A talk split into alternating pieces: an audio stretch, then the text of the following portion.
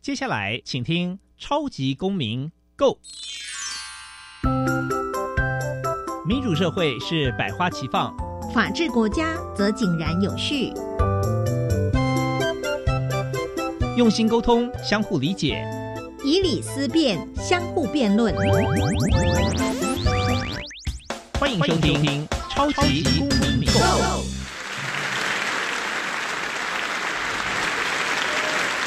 各位听众朋友，大家好，欢迎再次收听《超级公民购》。本节目呢是由教育部所委托，由国立教育广播电台以及财团法人民间公民与法治教育基金会联合直播。没有错，我又是节目的主持人苏格格苏明祥。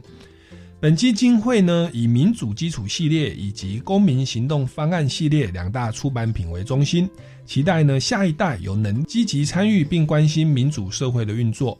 那基金会也关心辅导管教的议题，发展了相关的论述以及出版品。除了每年固定举办全国公民行动方案竞赛，鼓励教师带领学生对于周边的公共事务提升关注，并设计解决方案。除此之外，基金会也不定时的举办教师研习工作坊，希望与社会各界合作，推广人权法治教育。接下来进入小小公民庭看厅。小小公民停看听，在这个单元，我们将会带给大家有趣而且实用的公民法治小知识哦。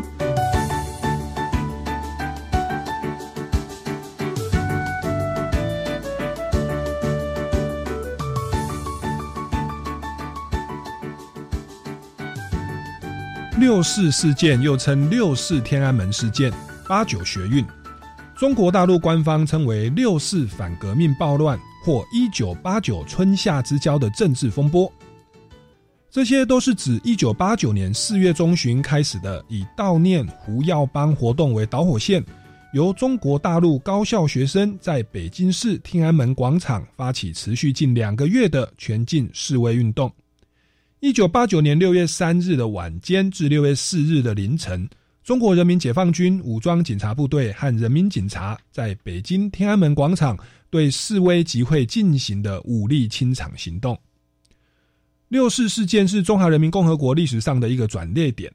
它的爆发标志着改革开放以来邓小平在中国大陆推动的后期政治体制改革失败，于是，一九八零年代被不同程度推动的自由化改革也就此打住。由于该事件发生后不久。邓小平做出退休的决定，故任内推行的废除干部领导职务终身制顺利被延续下来。期间更完成了三任政权的和平更替，直到习近平二零一八年修宪后被废除。而六四事件的后果，除了造成政治从此转向收紧，经济方面的影响也直接导致了中华人民共和国改革开放趋缓哦。接下来进入公民咖啡馆。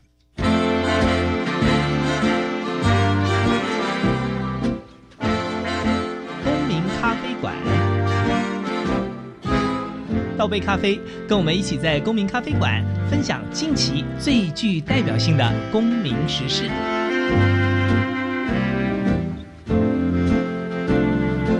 各位听众朋友们，大家好，欢迎再次收听超级公民购。那今天我们的节目现场啊，邀请到这位大来宾啊，可以算是说我小时候的偶像哦。我在读小学的时候，当时呃，应该是全世界的新闻都在报道的这个案件哦，就是所谓的这个六四天安门事件。啊，那六四天安门事件其实对于现代的一些孩子们可能会感觉比较陌生哦。可是它其实在整个中国的人权的名誉发展上是非常的有代表性的意义啊。那今天呢，真的是我觉得是非常荣幸可以邀请到当时六四天安门事件的这个学运的领袖吴尔开西先生来到我们节目的现场，掌声欢迎吴尔开西先生。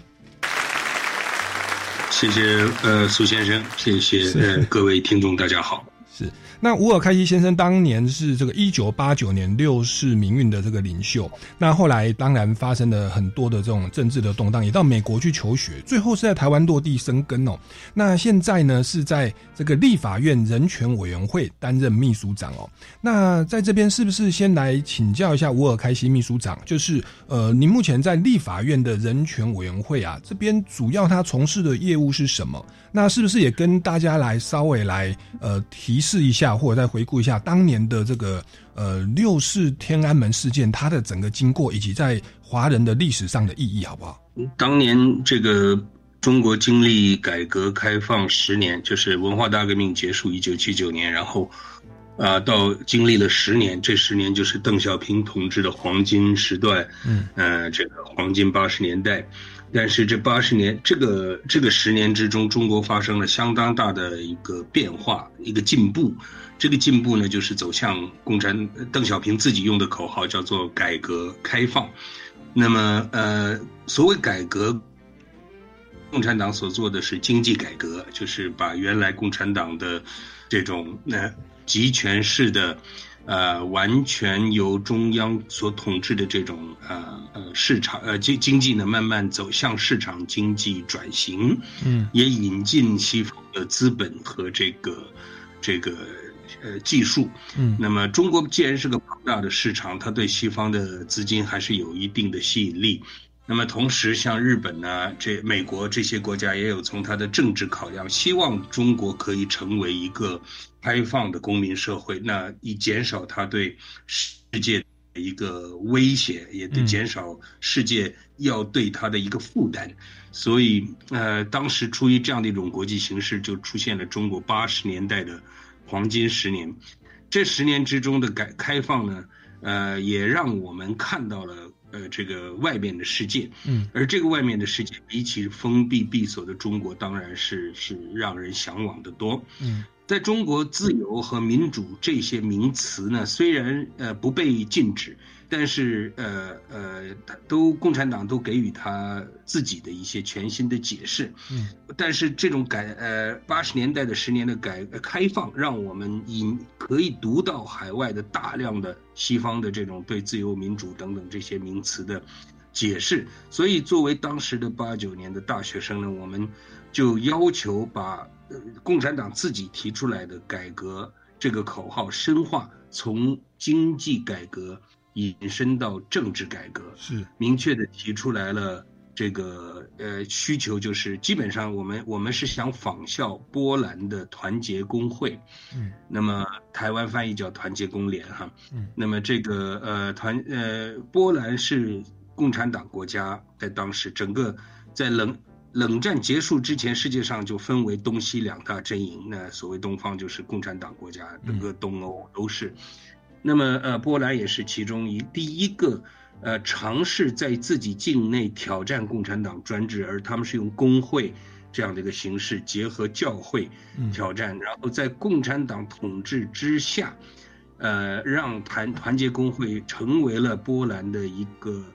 呃，反对党根据当时波兰的呃共产党宪法，然后呢以工会的名义参加这个民主选举，而最终也取得了胜利。这个历史史实呢，就是要一个很很历史的一个一个一个注脚，一个玩笑。嗯，就是波兰的成功一步步走向民主化，激发了我们，感动了我们天安门的这。这个八九年，整个中国的大学生群也希望走这条路，嗯，所以我们上街，我们组织了这个高校学生自治联合会，然后我们要求跟政府对话，我们提出我们的诉求，嗯，而波兰在一九八九年六月四日那一天，嗯，团结工会成功的通过民主选举当选，呃，结束了这个波兰，呃，二次世界大战之后，呃，这个四十多年的。共产党专制统治，嗯。而在同一天，也就是当波兰取得胜利的那一天，嗯。一九八九年的六月四日，中国共产党对我们提出来的政治改革诉求，对我们在全中国范围几百个城市之内，嗯，所这个引发、这个引领的这个人民运动上街的这个游行抗争，是向政府的施压。在六月四日这一天，中国政府是派出军队血腥镇压，呃，答复了我们的诉求。所以，呃，同一个是波兰取得了成功，一个是仿效波兰，希望在中国能够也走出这样民主一条路的。我们在六月那一天面对的是中国人民解放军的实弹坦克车这样的镇压。嗯哼，所以这是一个历史的。注脚。至于您讲到我现在在出任立法院人权委员会的秘书长的职务，这个机构是呃，我们呃两上一届立法院的时候就由尤美女立法委员哦所成立，当时的这个名字还叫人权促进会哈。那这个机构呢，当时呢就是呃成立的时候就希望是能够以人权立国的这样的一个一个思维在台湾，是呃以让我们在。呃，立法的过程之中，改变过去的一种东方呃威呃威权，我们从威权走，已经走向了民主，但我们的立法的思维还并不是一个完全的人权，呃立法的思维，所以呃在这过程之中，我们就同呃呃这个由美女委员等等一些前辈他们在推动成立立法院人权促进会的时候，它的首先第一个呃呃主旨呢是。我们要人权，嗯，立国，因此用人权精神来，呃，检视和这个框住所有台湾的立法过程。嗯那第二个这个呃，初成立的初衷呢，就是人权是没有国界的。嗯，立法有国界，但是呃，这个呃呃，人权是没有国界的。所以，如如果以立呃立呃人权作为我们的共通价值标准的话。我们跟美国、这个欧洲、呃日本、澳洲等等这些自由民主同盟的国家，在人权这个基础、这个立场上有相当大的对话空间。而国会往其实对于我们台湾来讲，国会往往是一个比起行政系统更加有效的对话平台，因为我们在国际社会上被打压，我们的行政系统。面临一个呃被呃中国在国际上遵循一个要求国际社会遵循一个中国政策所给我们的这种空间的限缩哈，但是呃国会实际上是相对容易突破这个这个呃压迫的，所以我们也当时在成立呃立法院人权委员会的时候，也是出于这样的考虑。就是尤其到了这一届，到二零这个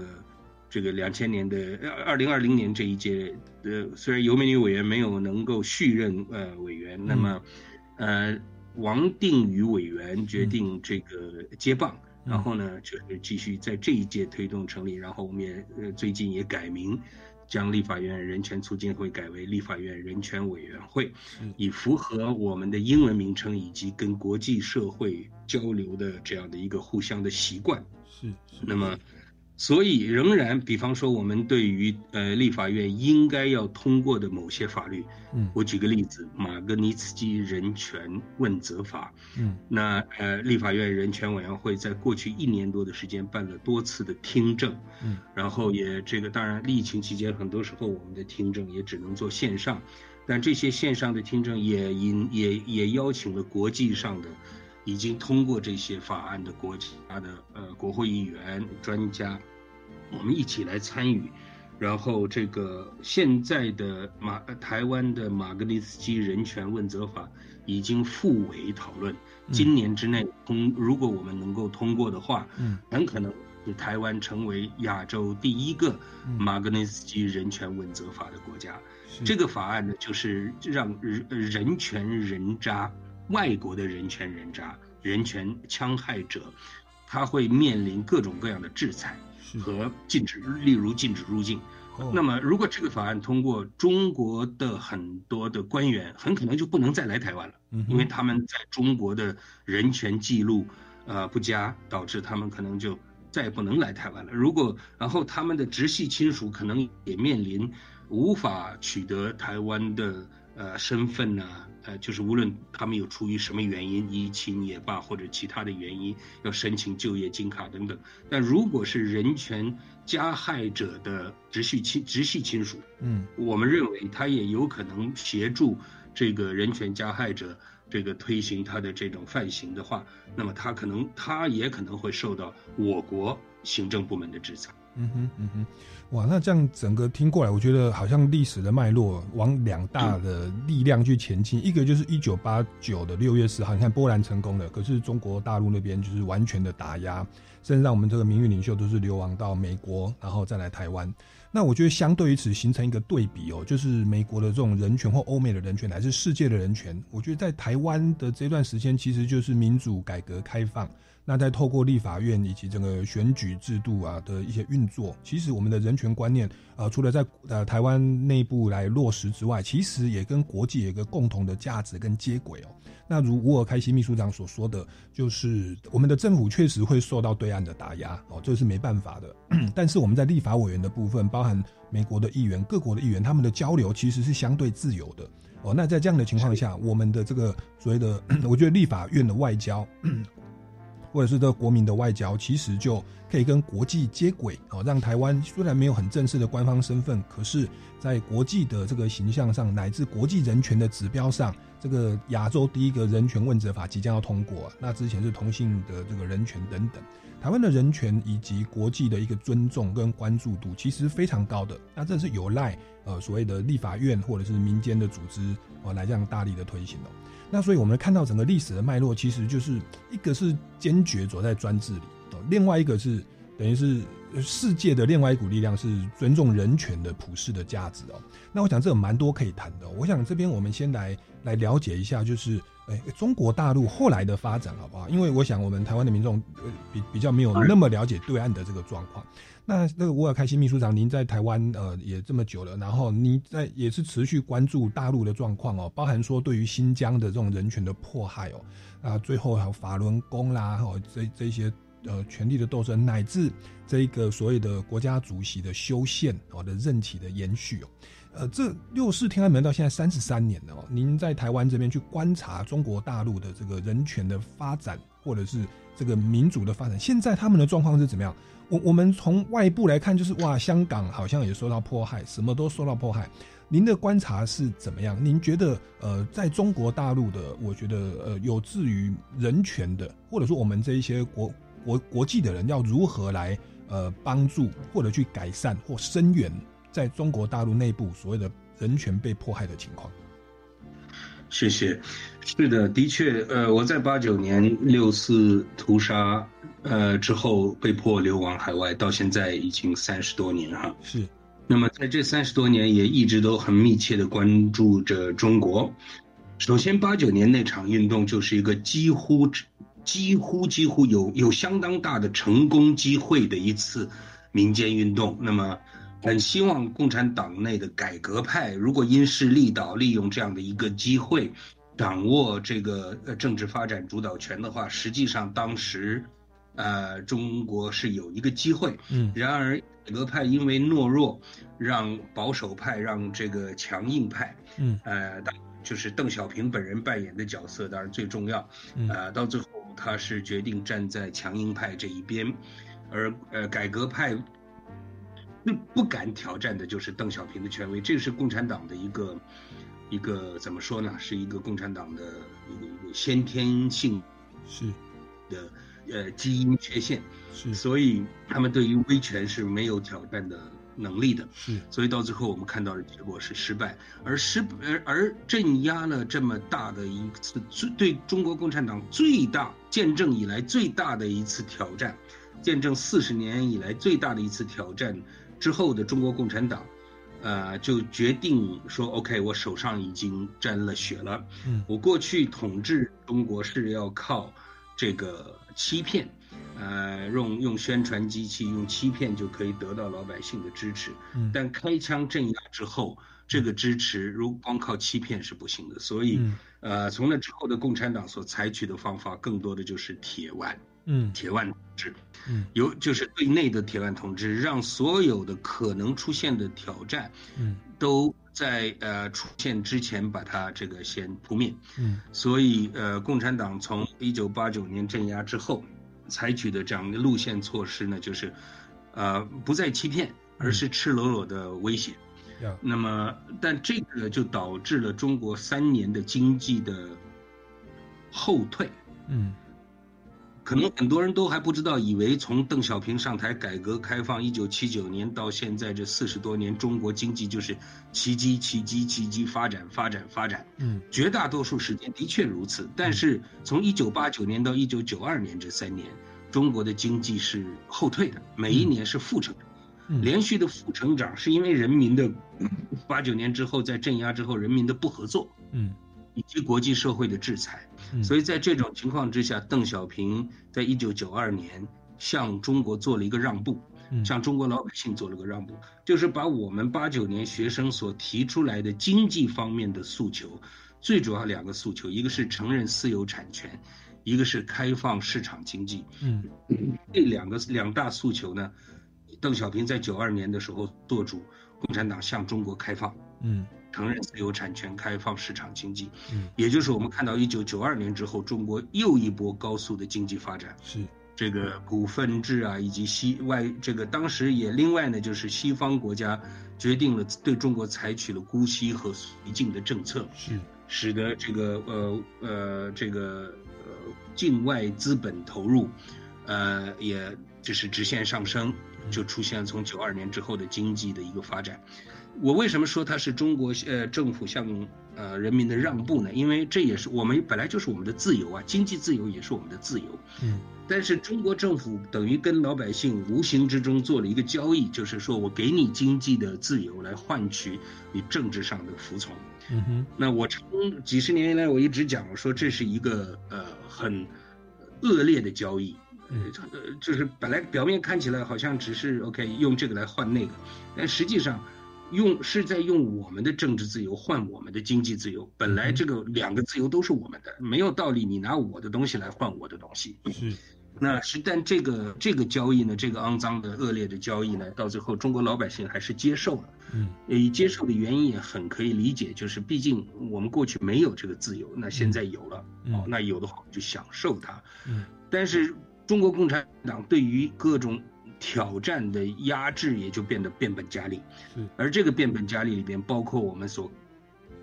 看到过去几十年以来，在对于中国的任何试图推动政治变革的一个压迫。早先九十年代是政治这个这个，它中国出现的这个跟海外配合的民主党。呃，建党的这样的一个潮流，那些人都在坐牢。然后，后来像这个公民知识分子，有有刘晓波为首的公民知识分子，在两千零八年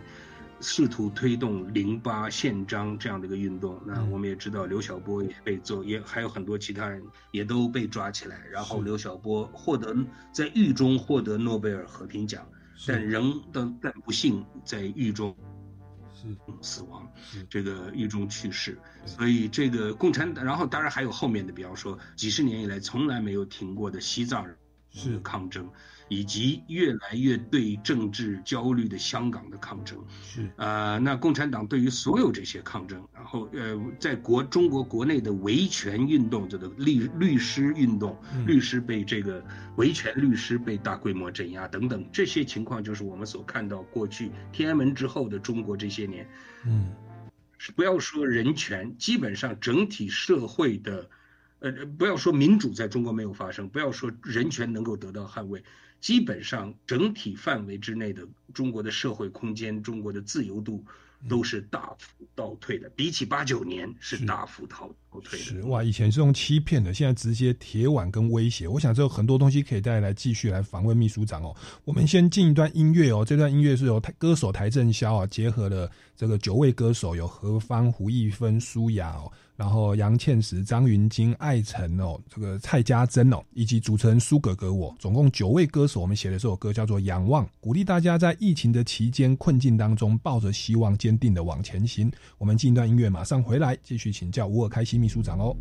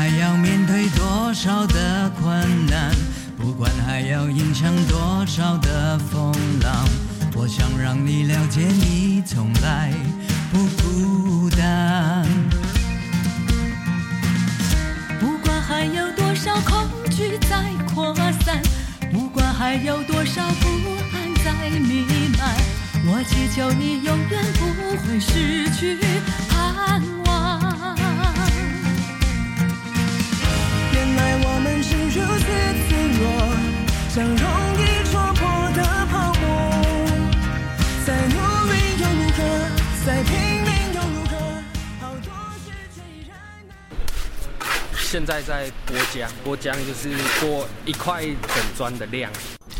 让它炸一下，然后要确保它每个面都有在油里面。继职教育让人有无限可能，他们都说继即职让我翻转转人生。教育电台即日起于官网 Channel Plus 推出“继职翻转人生”策展，邀请您聆听继职金牌选手翻转他们人生的精彩故事。有人跟我告白，我拒绝他了。从那天开始，他每天出现在我附近，还会发很多奇怪的讯息，怎么办？别担心，从民国一百一十一年六月一日起，此类跟踪骚扰行为都属于犯罪行为，被害人可提出告诉，警方也会对加害人开出书面告诫。两年内再有跟踪骚扰行为，可向法院申请保护令，违反保护令者可处三年有期徒刑，携带凶器者最高可处五年有期徒刑。以上广告由内政部警政署提供。行政院长苏贞昌表示，中央在六都设置七处儿童疫苗大型接种站，五大站在上路第一天接种就超过五千三百人次，提供有需要的孩童接种辉瑞 BNT 儿童疫苗。此外，政府提供零到六岁幼儿和低收入及中低收入户免费五剂快筛剂，感染风险较高的长照机构住民及工作人员一人三剂免费快筛剂，并扩大发放游民与独居老人每人五剂免费快筛剂，超过两百二十万人受惠。以上内容由行政提供。我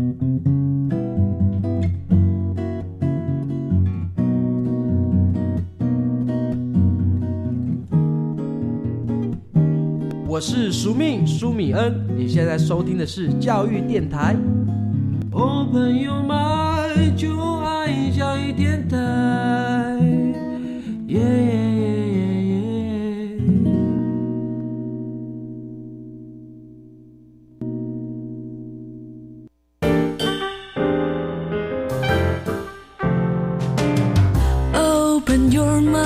就爱教育电台。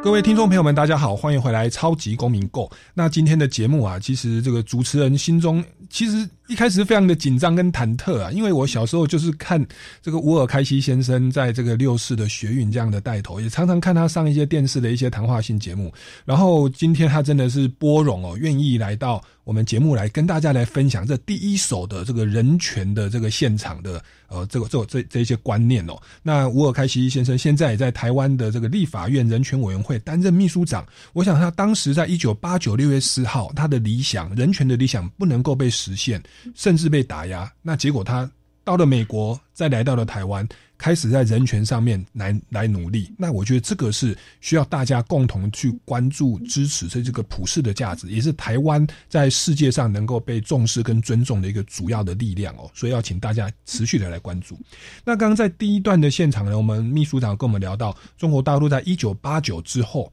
哦，就是呃，政治上决定要走保守的路线，所以造成经济的退缩。哦，那后来就导致一九九二邓小平他就决定在经济上让步，就出现了这一波我们所谓的大陆这三十年来的经济的要进啊。可是与此同时，在政治上的打压是变本的加厉哦。那甚至言论自由，只要结一个党外的一个运动。就直接被抓，包含宗教自由、少数民族的人权，乃至香港的人权哦，这些都受到非常大的迫害哦。那在今年，就是二零二二年呢，我想也是一个大家都有在关注的议题，就是其实，在邓小平之后，呃，大概有一个国家主席好像是连任一次，五年加五年，总共十年哦，连任一次的这个所谓的也算是宪政的惯例哦。那这个东西在邓小平之后，经过了这个江泽民、胡锦涛。现在到了习近平先生哦，那当然大家也都在关注。现在好像之前就有这个修宪哦，乃至现在好像在决定要不要再进入第三任。关于这个部分，我们也请教一下秘书长哦，在一个国家的主席、一个政府的一个一个领袖，他这样的一个长期的执政哦，他会会产生什什么样的弊病？哦，但它是不是符合人权的标准？那当我们身处这样的一个政治大环境的时候，当我们表决是要起立鼓掌，镜头都在拍的时候，你如果也许不投赞成票，可能会被消失的时候，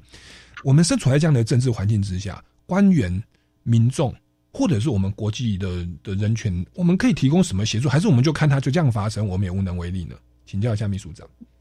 谢谢。嗯，其实过去这三十多年天安门之后，中国我刚也举了很多例子，就是中国对于中国国内，无论是异议分子还是普通老百姓，对于这种自由民主的追求从来没有停止过。嗯，但是呢，国际社会对于中国的这种姑息，以及对中国的依赖。使得它变本加厉。同时，从二零零七年开始，嗯，中国的呃所谓维稳，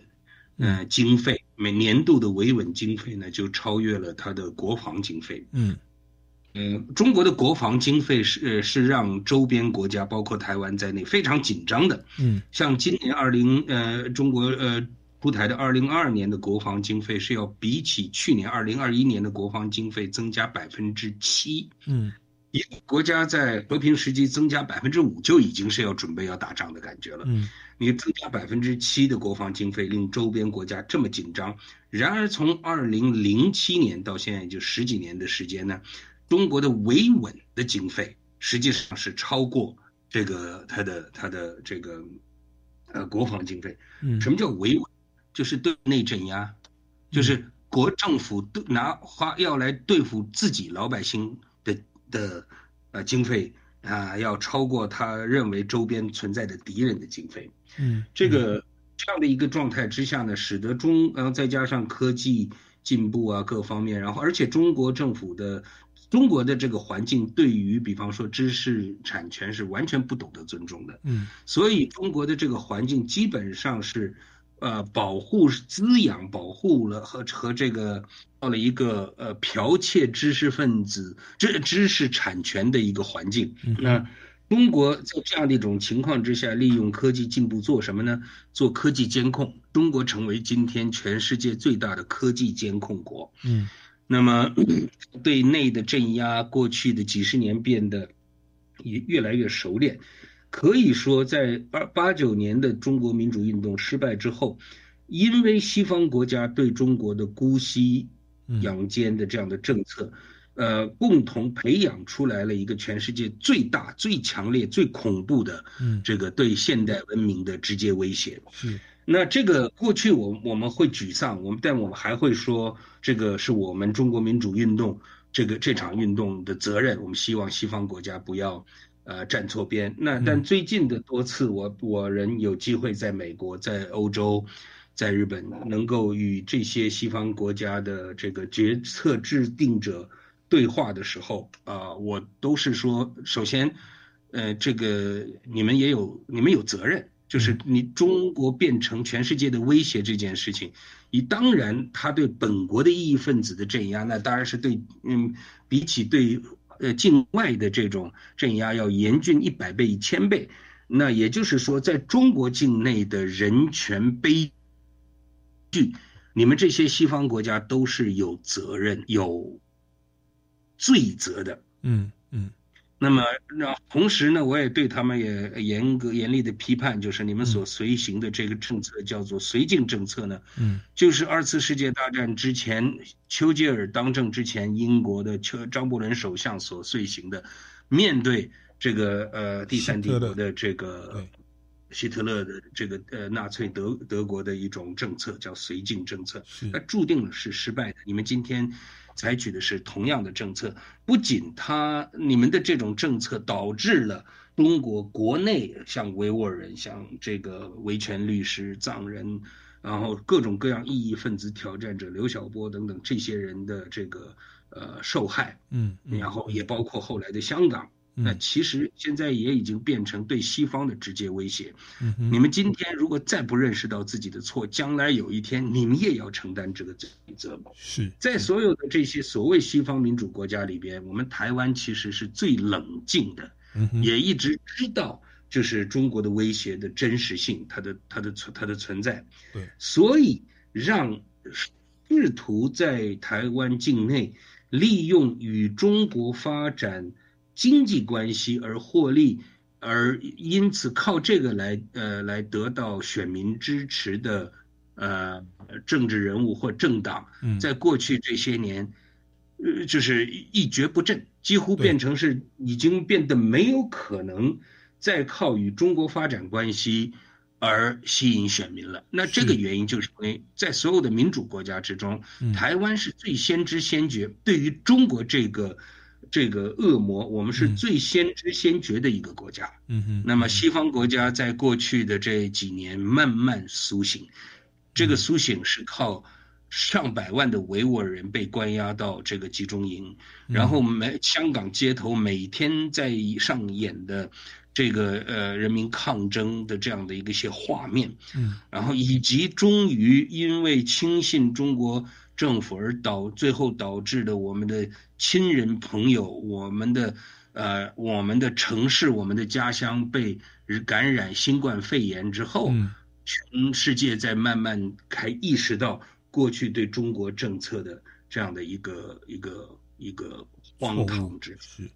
其其实，因为台湾跟大陆的这个历史关系啊，我觉得不管在运动赛事上或外交关系上，常年的遭受打压，所以基本上对于那边的。警戒心是是比较好的，我觉得在新冠肺炎这个事上，就是就是还开始有一些消息还没有公开的时候，其实台湾当局就派人到武汉那边去调查，我们就提早做了防范，所以其实，在初期我们台湾是保护的还不错的。那那当然，呃，欧美国家可能比较不了解中国的一些做法哦，那包含之前他们在推动所谓“一带一路”。哦，透过经济的关系去呃扩张自己的势力，还那也包含一些所谓的政治人物或政党，有的时候会比较亲中国的立场哦。那等于是有有有一点被呃渗透或或遥控的这样的状况，包含一些企业。那一开始都还不自知哦，可是到后来，我觉得欧美一些国家也开始有警觉了，就是不管是选民或者是政府当局，开始有一些安全的机制。然后甚至是这个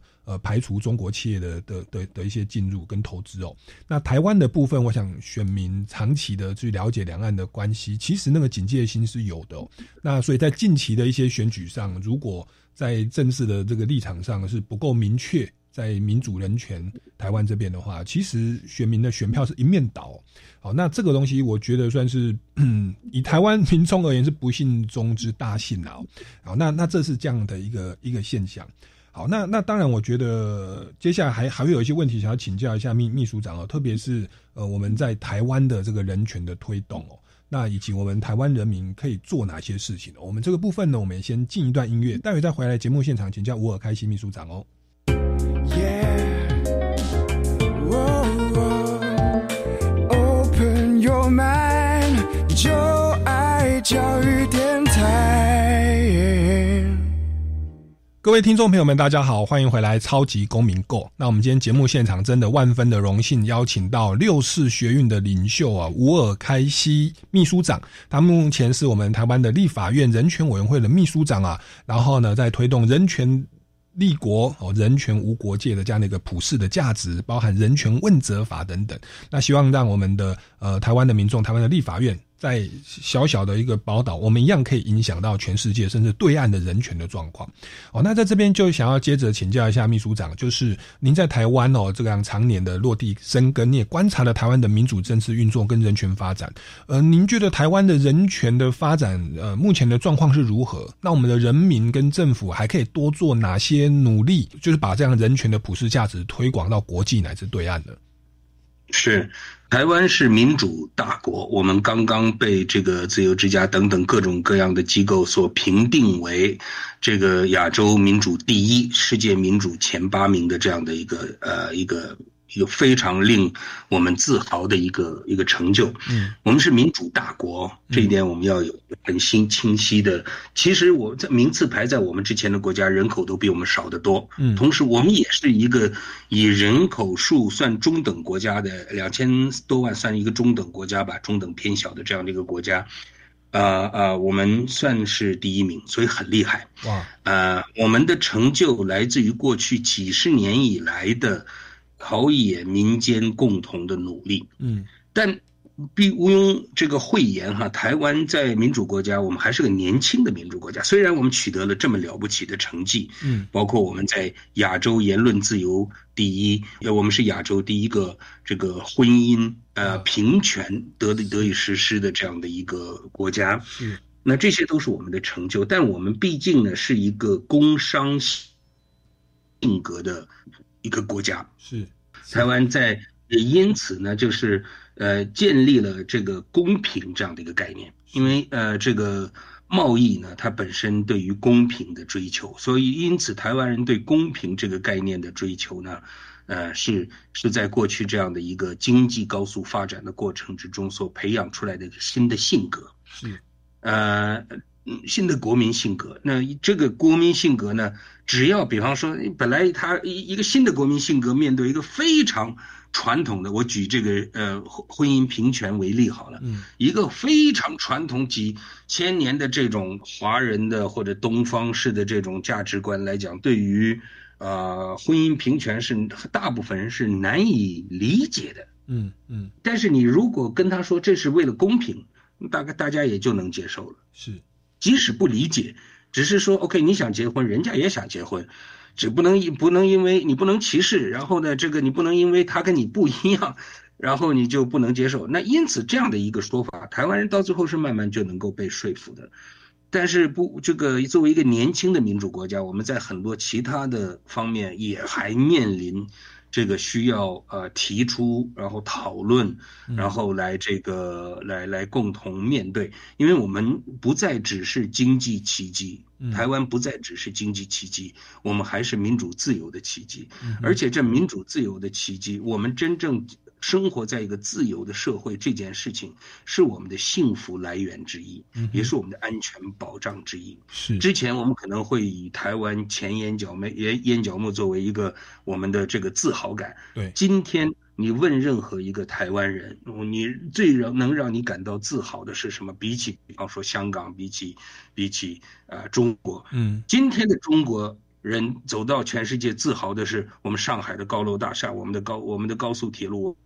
嗯，我们多有钱，我们多有钱，我们每天看着今天的钱比昨天钱多，明天会比今天更有钱。嗯，虽然台中国的这个这个所谓经济发展远不如他们自我的感受，嗯，这样的真实哈，但是呃，他们中国人最最感到自豪的，自豪的是有钱。嗯哼，香港人感到最自豪的是所谓文明。嗯，因为他们有建立了这个在长时间的这个。呃呃，英国殖民之下的呃，与国际社会的融入的过程之中，建立了深厚的社会文明底蕴，甚至很多这种社会文明底蕴，我们台湾都赶不上。嗯嗯。因此，他们香港人最引以为豪的是他们的文明。嗯。那台湾人最引以为豪的，绝对是自由，绝对是我们的民主。是。以及台湾得到这些自由民主，以及我们也有很了不起的经济成就。嗯。都是靠我们自己，靠自己这件事情，使得台湾人又多一份自豪。我觉得只要把这样的一个呃国民的精神，运让大家看到我们还没有做到的地方。嗯，举例来讲，台湾还是一个与国际社会融入不够，因此，那当然这个不是不能全怪我们，但因此我们这个国民习惯之中，可能就会有很多的歧视。嗯，歧台湾人。的歧视的现象，当然比中国好一点，但其实是还是很严重的。嗯嗯呃呃，而且关键的原因就是台湾人不懂什么是歧视。嗯，台湾人觉得歧视要有恶意。嗯啊，我我讲我讲他们这个东南亚人，嗯，这个这个这些劳工，我不愿意我女儿嫁给一个东南亚人，不是看不起他们，你就是看不起他们。不是因为我们他们我我没有恶意了，你那你就是歧视，没有说一定要有恶意，你要对他不好才是歧视。你只要觉得他某一个个人因为他所属的群体而被你得到某某种价值判断，嗯，这就是歧视。这个概念大部分台湾人不懂，但是我相信追有那种呃对自由民主和这种公平。呃，而而自豪的台湾人，你给他指出来以后，他会懂。所以我们在台湾的立法院啊人权委员会目未来也会相当大程度上关注例例如原移工的权益问题啊。那呃，我们也会呃深刻讨论难民法的问题。嗯嗯。那么以我们过去的国民对自由民主的自豪，并没能让我们意识到，这种关注也应该超越经济层面，经济越超越经济的公平而已。而且而且，我们台湾已经从早年的这个呃，就是经济高速发展，呃，走出来，到了公追求公平正义，而到了今天，也已经走到了下一个阶段，就是追求呃这个照顾弱势，追求共好。那那中国现在还在第一个阶段，还在讲发展是硬道理。那我们就是他们还没有到公平正义，我们甚至已经超越了公平正义，是照顾弱势、追求共好。照而我们如果有朝一日台湾成为真正的人权大国，我们再成为亚洲第一个婚姻平权，呃，这个，呃，这个马格尼茨基人权问责，如果我们也能够在比方说反歧视，能够在呃难民法等等方面能够有所。突破的话，嗯，我们那个时候的台湾国民可以感觉自豪的，不是我们享受自由，是我们帮我们用我们的自由，对，去照顾他人的自由。哇，是是，这是有点，这个是，未来一段时间我们大全台全体可以共同努力的一个方向。没错没错，那确实我们在过去节目上有访问这个来宾说，我们台湾的渔工很多都是外外劳，东南亚的，然后他们的工作状况不好。其实，在那个部分是我们人权的一个一个比较弱的地方哦。那我觉得，我们台湾除了内部呃讲自由、人权、公平、福利之外，我觉得接着就是扩展到所谓的国际的人权的保障。我觉得这个对我们的人权的全面性、周延性会是更棒的哦，也包含在普世的这个国际的共同价值的这样这样这样的一个执行上，我觉得也会更获得重视与尊重哦。好，那我想接着再再请教一下秘秘书长，其实也是大家最近常在关注的，就是因为今年二月的时候啊，这个俄罗斯向乌克兰动武啊，那这个东西就引起了其实大家国际在关注，包含说台湾的这个国军哦，都开始在这个担担心说，哎，这个因为因为等于是民民主这边等于就是就是一个对照版嘛，在这边就觉得啊，台湾很自由，哎，在那边就不断的被打压，或香港就是倒退。结果呢，比不下去了，就是不是有这样的一个从来不放弃武力犯台的这样一个状况哦？那面对这样的一个武力的威胁，那您长期也是关注美国跟台湾跟国两岸国际形势哦，您有什么话要对台湾人民说的呢？哦，那这样的一个两岸的军事的紧张，您的看法又是如何呢？我想，我最想问我周边所有的台湾人的问题。我们先，我我我我可以给你分析两岸的军力，我可以给你讲国际呃格局，所有这些，我们但我们把这些先放一放。是，我想问，嗯，包括苏先生您，包括我们所有的收音机前面在收听这个节目的人，是，假如共产党决定武力镇压，而且假设。他真的军事上比我们强大的多，嗯，我们不堪一击，嗯，一旦打就会台湾就会这个呃被打垮，嗯，那在如果是这样的情况之下，你是不是主张投降？嗯，就要问我们所有的听众朋友，是，这是就是我先不讲后面，比方说我们是不是不堪一击，我们是所有不想这些，就是如果共产党打来了，嗯，如果你。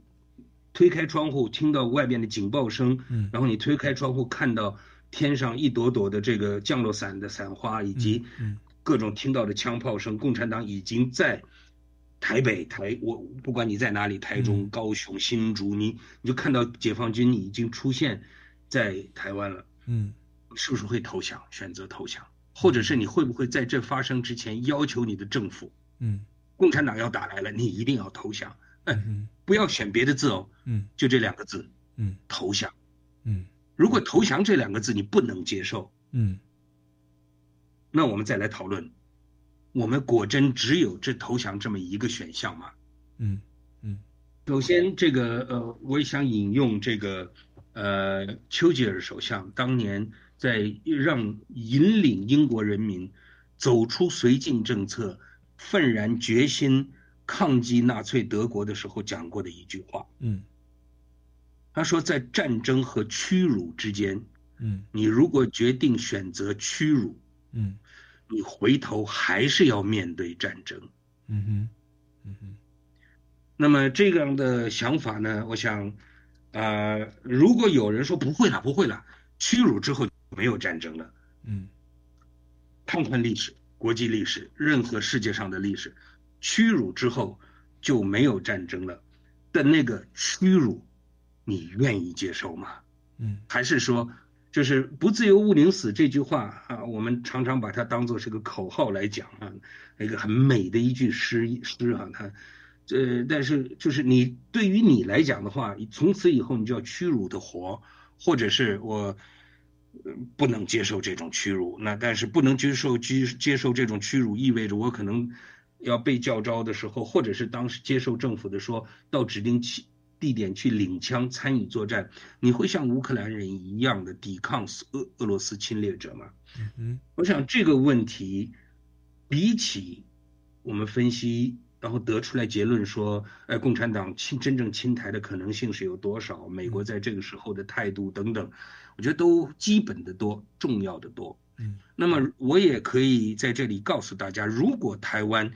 真的真的能够通过别无论是民意调查，或者是战争开始的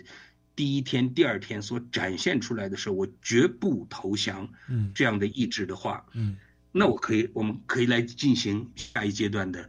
呃，冷静的这个理性的呃分析，这个分析，比方说，包括共产党真正要想完成对台湾的全面占领，它需要多少的军力？嗯哼，呃，这个呃，台湾守军大概十几二十万人，嗯，那么这个共产党大概是十倍于我们的军力，嗯。那么这个呃，也就是说，他这么大的土地面积上分散了两百五十万解放军，嗯，然后他也面临他要他的国防军啊，各个地，他他不能把两百五十万人运到这个呃呃所有的解放军运到福建都要花半年以上，是。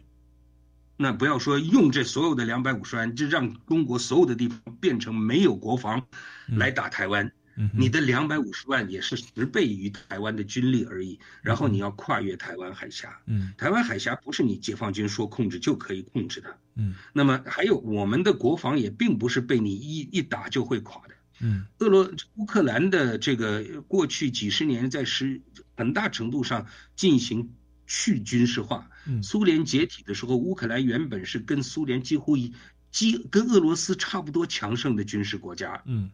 但为了经济发展，他走的一条路是弱军化的一个路线，嗯，因此导致他在军事上今天比起俄罗斯很悬殊的这个差异。嗯，我们不一样，我们过去几十年发展的全是防御，嗯，因此为了防御，我们所建构的那种那个体系是可以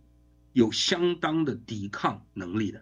也那所以就是我先问完了第一个问题，是那个就是大家愿是否不愿意投降。当你展现出不愿意投降的时候，我也可以告诉大家，台湾的重要性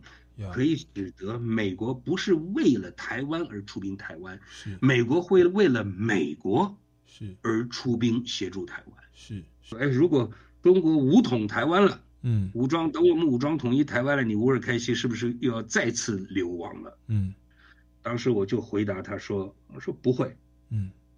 因为那时我已战死。”嗯。就是为民主的价值、人权价值跟理念的坚持啊，而不是用利益哦，或者是生存。古话有云：“这个士可杀不可辱”啦。对，那这个丘吉尔是说，在呃无就是忍辱，其实背后还是会有战争哦。那我想这些理念跟坚持，我觉得让有也让我们听众朋友，其实，在台湾长期在自由民主下，可能慢慢习惯的这群民众，我们要再去反思我们所坚持的价值哦，还有台湾的一个所谓的自豪跟尊严到底在哪里哦。那今天非常感谢吴尔开心秘书长来到我们节目现场，跟我们聊了这么多。我觉得不管是呃对岸的知识、民主的运动，乃至人权观念跟这些呃普世的价值哦，跟这些坚持，我觉得有赖大家更多的关注、更多的支持，也更多的努力，然后让这样的一个价值是从台湾到国际哦，到对岸。哦，然后也让我们的人权保障不只是在国内，我们要保障不同的族群，然后少少数的族群或移工等等弱势的族群哦。好，那各位听众朋友，如果对我们本我们今天的节目内容还有任何的建议或疑问，也欢迎到呃脸书粉丝专有超级公民购来留言。那我们今天非常感谢呃这个吴尔开西秘书长来我们节目的现场，我们下个礼拜六下午三点零五分空中再见喽，拜拜。